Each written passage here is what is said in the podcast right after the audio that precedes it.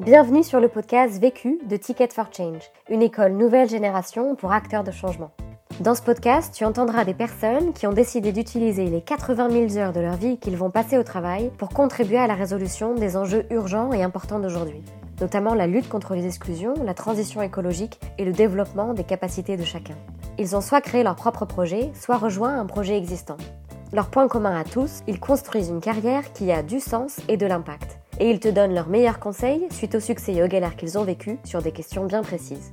Vécu est devenu le premier podcast collaboratif fait par et pour des acteurs de changement. En effet, depuis janvier 2019, nous formons des personnes à la réalisation des épisodes que tu vas entendre, pour faciliter le partage d'expériences entre acteurs de changement à grande échelle.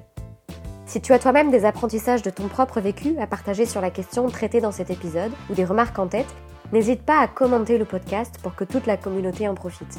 Et si tu souhaites recevoir tous les jeudis le podcast vécu de la semaine dans ta boîte mail, tu peux t'abonner à notre newsletter. Tu retrouveras le lien dans le texte de description du podcast. On se retrouve jeudi prochain. En attendant, bonne écoute. Je n'ai qu'une question à vous poser. C'est quoi la question? C'est quoi le problème? Vécu À chaque galère, des apprentissages. Vécu Vécu, des retours d'expérience pour gagner du temps et de l'énergie. Alors moi c'est Pablo, j'ai 27 ans et j'ai cofondé The Trust Society, une plateforme qui vend des produits durables pour le quotidien. Euh, donc on vend euh, tous les petits objets simples du quotidien, donc euh, brosse à dents, savon, euh, tous ces petits accessoires que finalement on utilise tous les jours. Et on se donnait une mission double qui était d'offrir plus de visibilité aux producteurs durables et de proposer aux consommateurs une offre qui soit simple, transparente et accessible. On, propose nos, produits sous forme de kits parce que euh, les faire sous forme de kit thématique, ça permet de répondre à la question euh, d'un consommateur qui, qui, arrive souvent, qui est je veux consommer durable, mais par quoi je commence euh, Donc c'est pour ça qu'on fait des kits adaptés à la salle de bain, à la maison, à la pause déjeuner. Et en plus, en faisant des kits et en étant directement auprès du producteur, on fait des économies d'échelle de, assez substantielles qui nous permettent d'être très compétitifs en termes de prix. La question. Comment trouver le courage de quitter son boulot lorsqu'on est en perte de sens? Le vécu. Je pars d'un vécu qui est très personnel et très récent, c'est-à-dire que j'ai travaillé pendant euh, 5 ans en banque d'investissement et j'ai quitté mon job en juillet 2018 pour euh, cofonder Trust Society avec euh, deux associés. Et ça a été un processus qui a été long mais qui a été aussi libérateur. Euh, le fait vraiment de, de, de, quitter un boulot qui était plus ça pour le confort que vraiment pour le sens et pour euh, la satisfaction personnelle. Alors pour vous en dire un peu plus sur moi, moi j'ai toujours habité à Paris, dans le centre de Paris, alors j'étais pas du tout à plaindre, euh, mais bon j'avais des parents qui avaient fait plutôt euh, un choix de vie orienté vie perso que vie pro, euh, donc ça voulait dire pas forcément autant d'argent de poche que, mes potes, ça voulait dire un, un mode de vie qui n'était pas non plus très dépensier, et j'ai en gros jusqu'à mes 25 ans, j'y étais très orienté, enfin je m'étais toujours dit quand je vais choisir un boulot, ce sera un boulot qui permettra de bien gagner ma vie, d'avoir une position sociale reconnue euh, et de pouvoir euh, dépenser sans compter. Donc euh, j'ai fait Dauphine, euh, une fac dans le 16e, après j'ai un master en finance et j'ai commencé ma carrière professionnelle en banque d'affaires. Donc un milieu bah, où on gagne bien sa vie, où on est bien vu, repas de famille, un milieu où, où c'est assez stimulant intellectuellement et en fait pendant, pendant plusieurs années, en fait pendant mes deux premières années, c'était, ça répondait parfaitement à un besoin personnel qui était trouver un boulot qui me permette de bien vivre, qui socialement soit reconnu et qui en plus intellectuellement qui soit euh, super intéressant. Premier apprentissage. Mon premier apprentissage, c'est vraiment se rendre compte que la vie est courte et super précieuse. Euh, J'ai une histoire un peu particulière par rapport à ce qui s'est passé en novembre 2015 à Paris, euh, avec quelqu'un de très très proche de ma famille qui, euh, qui a failli rester dans une salle de, de concert euh, parisienne. et à ce moment-là, en fait, on a tout son équilibre qui tombe un peu à terre parce qu'on a cette vie super confortable et on ne comprend pas trop ce qui nous arrive, mais euh, en fait on se rend compte que tout peut s'arrêter demain.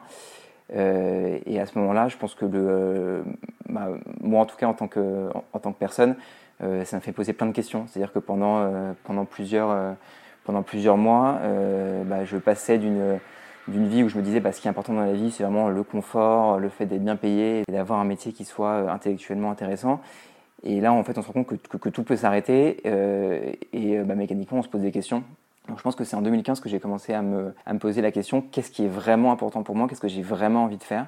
Euh, Et en fait, il y, a eu un, un, une petite chose qui s'est passée à ce moment-là c'est j'ai commencé à donner des cours de maths euh, de manière bénévole, juste pour me dire, essayer de trouver quelque chose qui ait du sens, quelque chose qui soit utile. Et je me suis rendu compte à travers ces, petits cours de maths le dimanche après-midi en fait que ça me ça crée en moi une sensation que je connaissais pas euh, parce que je faisais quelque chose de pour les autres, quelque chose d'utile et non pas quelque chose qui soit juste euh, pour moi, juste pour mon confort. Et alors moi, par exemple, j'ai découvert à ce moment-là que euh, j'avais besoin de rapports humains plus forts que ce que j'avais dans mon travail et que j'avais besoin d'être au contact de, gens et pas juste de clients en étant en besoin de, de vendre ou d'acheter une entreprise. donc ça, ça a, été un, ça a été un premier déclic pour moi, vraiment se rendre compte que les rapports humains, c'est super important et que c'est ce qui me motive au quotidien. Deuxième apprentissage. Mon deuxième apprentissage, euh, je pense qu'il est connecté au premier, c'est euh, observer les incohérences de sa vie et surtout les signes faibles de son corps. Donc là, on est en 2016 euh, et à ce moment-là, je me rends compte que ce qui est important pour moi, c'est d'avoir des rapports humains forts. et je me rends compte aussi que la banque d'affaires, c'est pas forcément l'endroit le plus approprié pour avoir des rapports humains forts parce que c'est un milieu qui est davantage euh, tiré par euh, la rentabilité et par euh, le fait de satisfaire les actionnaires. c'est aussi un moment où je me suis rendu compte que j'avais envie de consommer de façon un peu différente, de consommer de manière plus responsable. Et bah, j'avais deux parties de moi qui, se battaient un peu parce que quand on a une vie pro bah, super active et surtout en banque d'affaires, bah, c'est difficile de consommer plus responsable. Par exemple, je me souviens une fois, j'étais en, réunion à Londres, c'était la pause déjeuner, puis je voyais tout ce plastique arriver dans la salle. Et je n'allais pas dire, attendez, non, on arrête tout, on s'en notre tupperware. Enfin, c'est juste pas possible. Euh, et en fait, bah, je pense que c'est assez caractéristique de ce qui s'est passé à ce moment-là. Il y avait une partie de moi qui était encore dans ce confort et le côté salaire qui tombe tous les mois, et une autre partie qui euh, avait envie de changer, qui avait envie de, consommer différemment, et je me rendais compte que c'était pas possible. Donc c'était, je pense que c'est un moment qui est pas facile à gérer, parce que en fait, on ne sait pas encore que euh, en fait il faut changer. Il y a juste une petite partie de soi qui, nous le dit à l'intérieur, mais elle n'est pas suffisamment forte pour prendre le dessus sur le côté confort, salaire qui tombe tous les mois. Euh, et je pense que c'est à ce moment-là que j'ai eu des, des, premiers signes corporels, type le cœur qui bat vite, on ne sait pas trop pourquoi, on ça passe un matin, on a dormi 12 heures et pourtant on est encore super fatigué. C'est vraiment c'est le mental qui veut faire quelque chose et le corps qui dit non non attends pas du tout moi je veux pas faire ça moi j'ai pas du tout envie d'être au bureau à 9h et de et euh, de satisfaire, de faire ce mail parce que euh, mon patron était de mauvaise humeur ou mal luné. Enfin non, c'est pas ça que je veux faire. J'ai pas envie de passer mon temps à gérer l'ego de mon patron. Je veux faire autre chose. Euh, c'est tous ces petits signaux qui en fait arrivent et particulièrement maintenant je vais je vais faire un jogging avec un pote que j'ai pas eu depuis longtemps et qui me parle de méditation, du fait de s'écouter un peu plus. Et je me dis, bah, ok, ça coûterait d'essayer, quoi, on y va. Et en fait, à ce moment-là, donc on est en février 2018, et je pense que là, je me mets à tous les soirs vraiment essayer de, prendre 10 minutes pour moi, juste euh, de la respiration, essayer de s'écouter, de, de, se dire qu'est-ce que tu veux vraiment. Et je pense que là, ça a fait un, une sorte de, de déclic, d'effet euh, de cocktail un peu, un peu explosif, parce que là, je me rends compte vraiment que c'est pas en banque d'affaires que je veux être. Ce que je veux faire, c'est euh, être au contact de, de, vraies personnes et avoir des rapports humains tous les jours. Et à partir de février 2018, en fait, je, suis, je deviens tellement à l'écoute de mon corps que le côté confort est totalement, totalement mis de côté. Et en fait, je ne peux plus aller au boulot sans penser une seule seconde à autre chose que mon impact en tant que consommateur. Et alors à ce moment-là, je pense qu'on a deux choix. Soit on ne s'écoute pas, on se dit que, que au final, la vie qu'on a aujourd'hui, elle est, elle est agréable comme elle est. Et je pense que ça ressort forcément un jour. Si ça ne ressort pas à 25 ans, ça ressort à 30. Si ça ne ressort pas à 30, ça sort à 40 ans mais que si on fait l'effort de s'écouter, euh, bah, en fait, euh, le corps et euh, le corps à la pensée, ça reste comme assez connecté. Quand on fait de 9h à 22h un métier qui en fait qui est pas adapté à nos valeurs, bah, ça marche plus. En fait, à partir du moment où on se pose vraiment des questions et on arrête de faire l'autruche, bah, en fait, la, la réponse était évidente. Quoi. ma place, elle n'était pas en banque d'affaires derrière un bureau de 9h à 22h. C'était juste plus possible. Troisième apprentissage.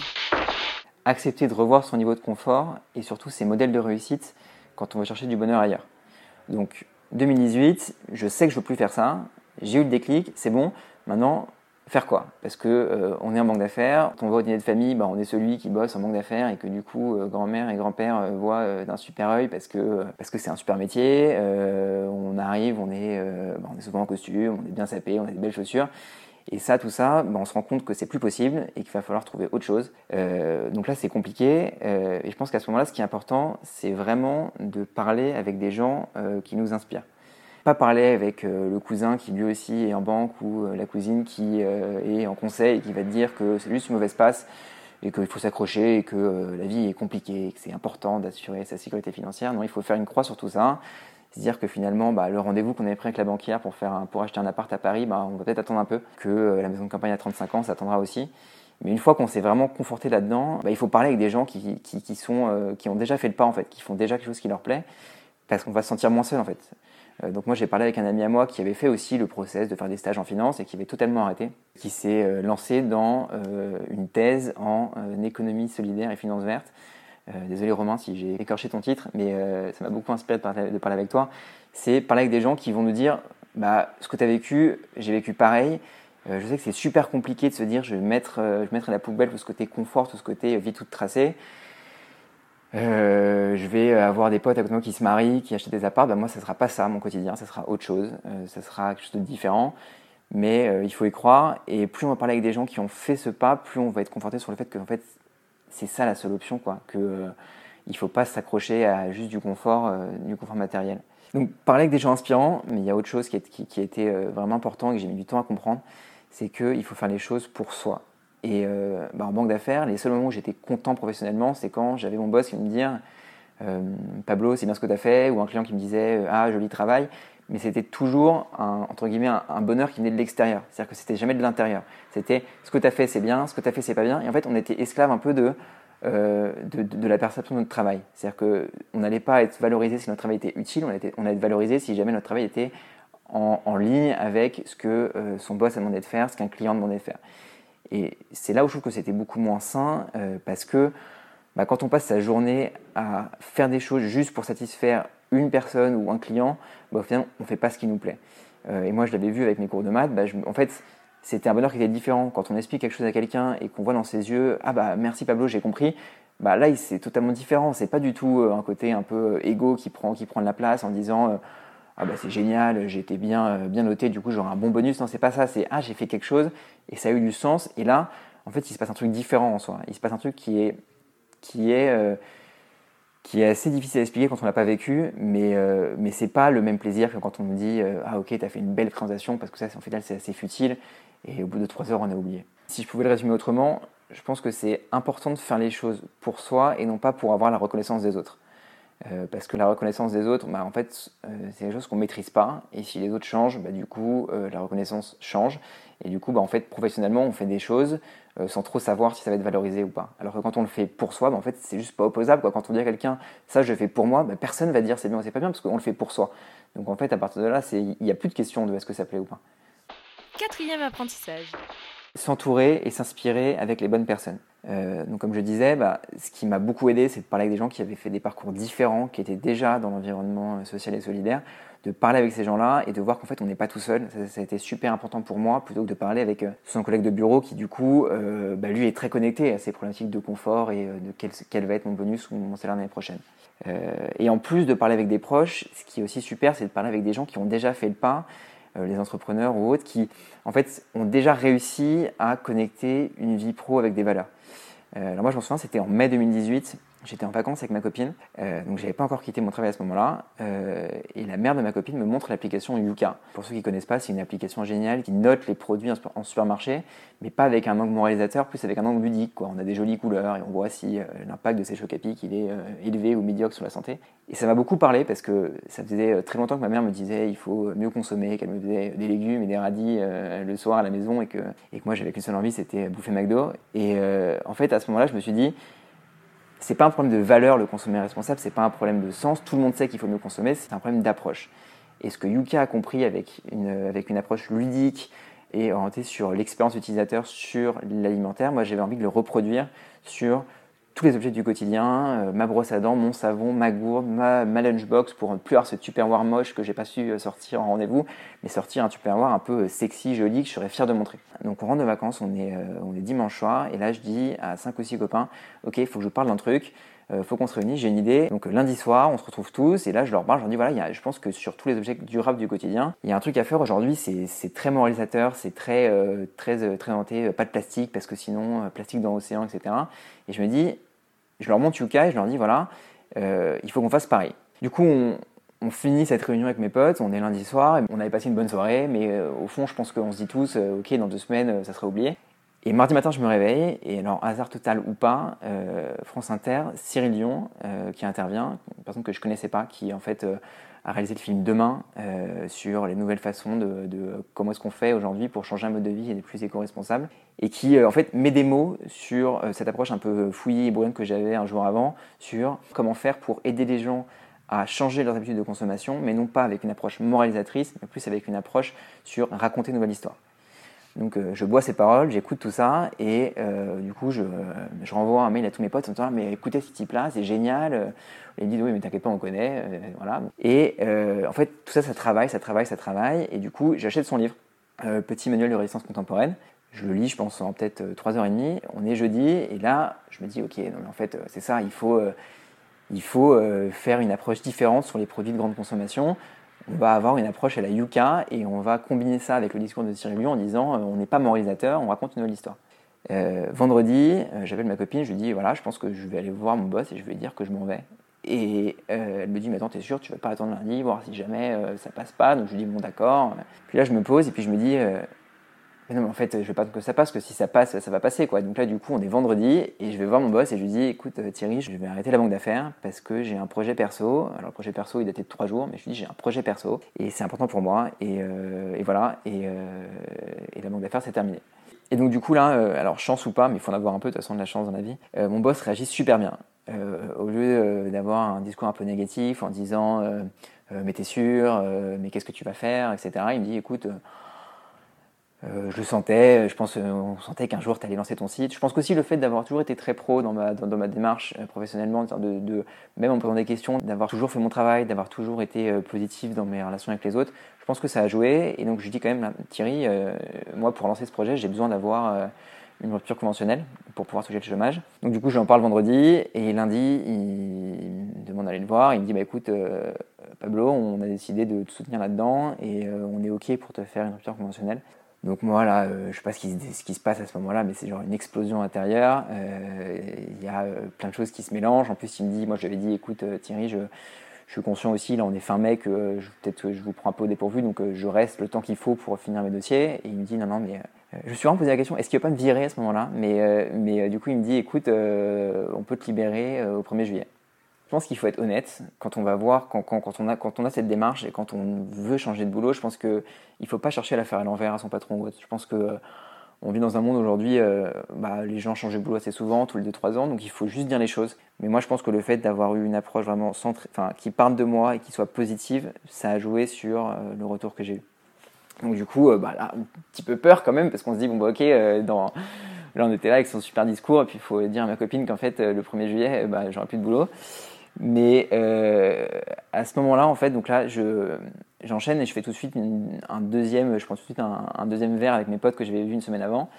Et là, je leur dis, euh, ok, bah en fait, euh, j'ai démissionné. Donc, on est une semaine après, donc on passe de l'idée un peu farfelue à, en fait, bah, je vais vraiment le faire. Et je pense que là, bah, du coup, moi, j'avais tellement envie d'en parler à tout le monde, de crier sur la terre, de crier à la terre entière qu'en fait, j'allais faire un truc pour moi bah, euh, très vite, euh, il y a un peu une équipe qui se dessine. Et en fait, je pense que ça lui être, je sais pas, en toute humilité, je sais pas si ça a été contagieux ou pas, mais euh, mes deux potes avec qui je, je, monte cette boîte quittent aussi leur taf. alors, ils annoncent respectivement à leur boss courant juin qu'en fait, ils vont faire autre chose. Et les trois, donc les deux, aussi avec la même approche positive et aussi ont la chance d'avoir une rupture conventionnelle. Voilà, donc on se, donc on se lance dans l'aventure The Trust Society. alors pas au 1er juillet parce qu'on a pris des vacances, mais au 1er septembre 2018. Cinquième apprentissage. Répondre à un problème véridique et entrer dans une démarche vertueuse et positive euh, de créer quelque chose. Euh, donc en fait, comment est-ce que ça s'est matérialisé euh, de notre côté? Ça a été très vite d'être en mesure de tester notre concept. donc nous, on avait, on avait deux observations. Un, les producteurs ont besoin de visibilité. Et deux, les consommateurs veulent consommer durable, mais il manque un, il manque un outil simple, transparent et accessible. Euh, donc nous, on voulait très très vite valider ces, euh, ces, deux constats pour pas tourner en rond en fait à ce moment où on a une idée, mais on a besoin de la, de la confronter au terrain parce que en fait c'est là où ça peut être dur si on reste trop de temps tout seul dans sa chambre avec son idée. Donc euh, on valide quand même deux trois aspects. Ok, on va faire des kits thématiques, on va raconter une histoire, donc on va on, va filmer nos producteurs pour dire ce qu'ils font. Mais à partir de ce moment-là, on arrête de réfléchir, on décroche notre téléphone et on appelle 15 producteurs euh, qui répondent à nos critères de sélection, donc euh, production locale, euh, production qui respecte l'environnement. Et on leur parle de notre concept, on les rencontre, ces 15 producteurs. Et en fait, c'est là où ça donne la pêche, c'est qu'on sort de ces 15 rendez-vous avec 15 producteurs qui nous disent on aimerait beaucoup travailler avec vous. donc on a validé la première partie du business qui est de dire je vais, je vais travailler avec des producteurs et je vais les mettre en avant sur ma plateforme. Et là, bah, en fait, on est dans l'attente. Le 7 décembre, on va vendre nos, premières sélections, donc la sélection de Noël. et on espère, et on, va voir en fait si est-ce qu'il y a une validation du côté des consommateurs. Mais qu'il y en ait ou pas, ce qui est, vachement bien, c'est que moi, ce qui m'a donné de l'énergie tous les jours, c'est on a commencé le 15 septembre et en fait, le 8 décembre, on va être fixé. Quoi. On va savoir si jamais il faut euh, changer de bord, s'il faut revenir en arrière, s'il faut tout repenser. Euh, on sait qu'avec les producteurs, on va continuer à travailler comme ça, mais euh, on n'a pas travaillé six mois à réfléchir à une idée, à un business model, à, à, un an. On s'est dit non, non, on sait que là, on peut appliquer, on sait qu'on peut y aller comme ça, on y va. Et si le 7 décembre, ça ne marche pas, bah, ça ne marche pas et on changera et on fera autre chose, mais, mais au moins, on est allé très vite vers notre marché. Conseil pour gagner du temps. Je pense que un minimum de préparation c'est nécessaire, mais quand on sait où on veut aller, il faut arrêter de faire des 36 réunions et d'essayer de voir euh, qu'est-ce qui va se passer, les, impacts dans 6 mois, on y va quoi. Et le plus on va faire les choses, et le plus on va gagner du temps parce que euh, quand on réfléchit trop les choses en amont, bah, au final on n'est pas confronté au terrain et euh, on réfléchit et on applique quelque chose qui ne marche pas, alors que si on essaye tout de suite, bah, on est beaucoup plus agile. Conseil pour gagner de l'énergie. Encore une fois, je pense que c'est très important de se mettre dans une position où on fait des choses pour soi et pas pour quelqu'un, parce que quand on le fait pour soi, bah en fait, euh, c'est personne pourra se mettre au travers de ça. Un petit exemple euh, assez parlant, vous allez me prendre pour un fou, mais euh, c'était un, un samedi soir, j'avais tous mes potes qui sortaient, j'avais ma copine qui me proposait le resto, et ce soir-là, j'avais envie d'aller à l'escalade, j'avais envie de faire un truc pour moi, tout seul. Donc je suis allé samedi soir dans une salle d'escalade, tout seul, il y avait personne, j'ai mangé tout seul, et à ce moment-là, je me suis senti vachement bien parce que j'ai fait un truc pour moi. Et je pense que bah là, il y a mes potes qui m'ont dit Mais qu'est-ce que tu fous à l'escalade un samedi soir? Ma copine qui m'a dit Mais t'es un hippie, euh, qu'est-ce que tu fais? Et en fait, bah, de faire les choses pour soi, ça permet d'avoir plein d'énergie. Et du coup, bah, en fait, le dimanche et le lundi, j'étais tellement content d'avoir fait un truc pour moi que bah, j'avais la pêche après le lundi matin parce que j'ai fait un truc juste pour moi et pas pour plaire à quelqu'un d'autre. L'autre question La question que je me pose aujourd'hui, c'est euh, comment est-ce qu'on fait pour passer d'une communauté de 1000 euh, personnes sur Facebook, euh, qui, qui sont globalement euh, nos potes et notre famille, à une communauté de, de, plusieurs milliers de personnes, sans faire chier les gens, sans les obliger à, liker des posts ou à partager des trucs qui n'ont pas forcément été partagés. c'est quoi la, bonne stratégie pour croître en organique de, façon, de façon saine? Vu? Vécu. Vaincu. Pour plus de vécu, clique vécu.org Je voulais te dire, tu sais, on, on a tous nos petits problèmes. Vécu. Buy ticket for change.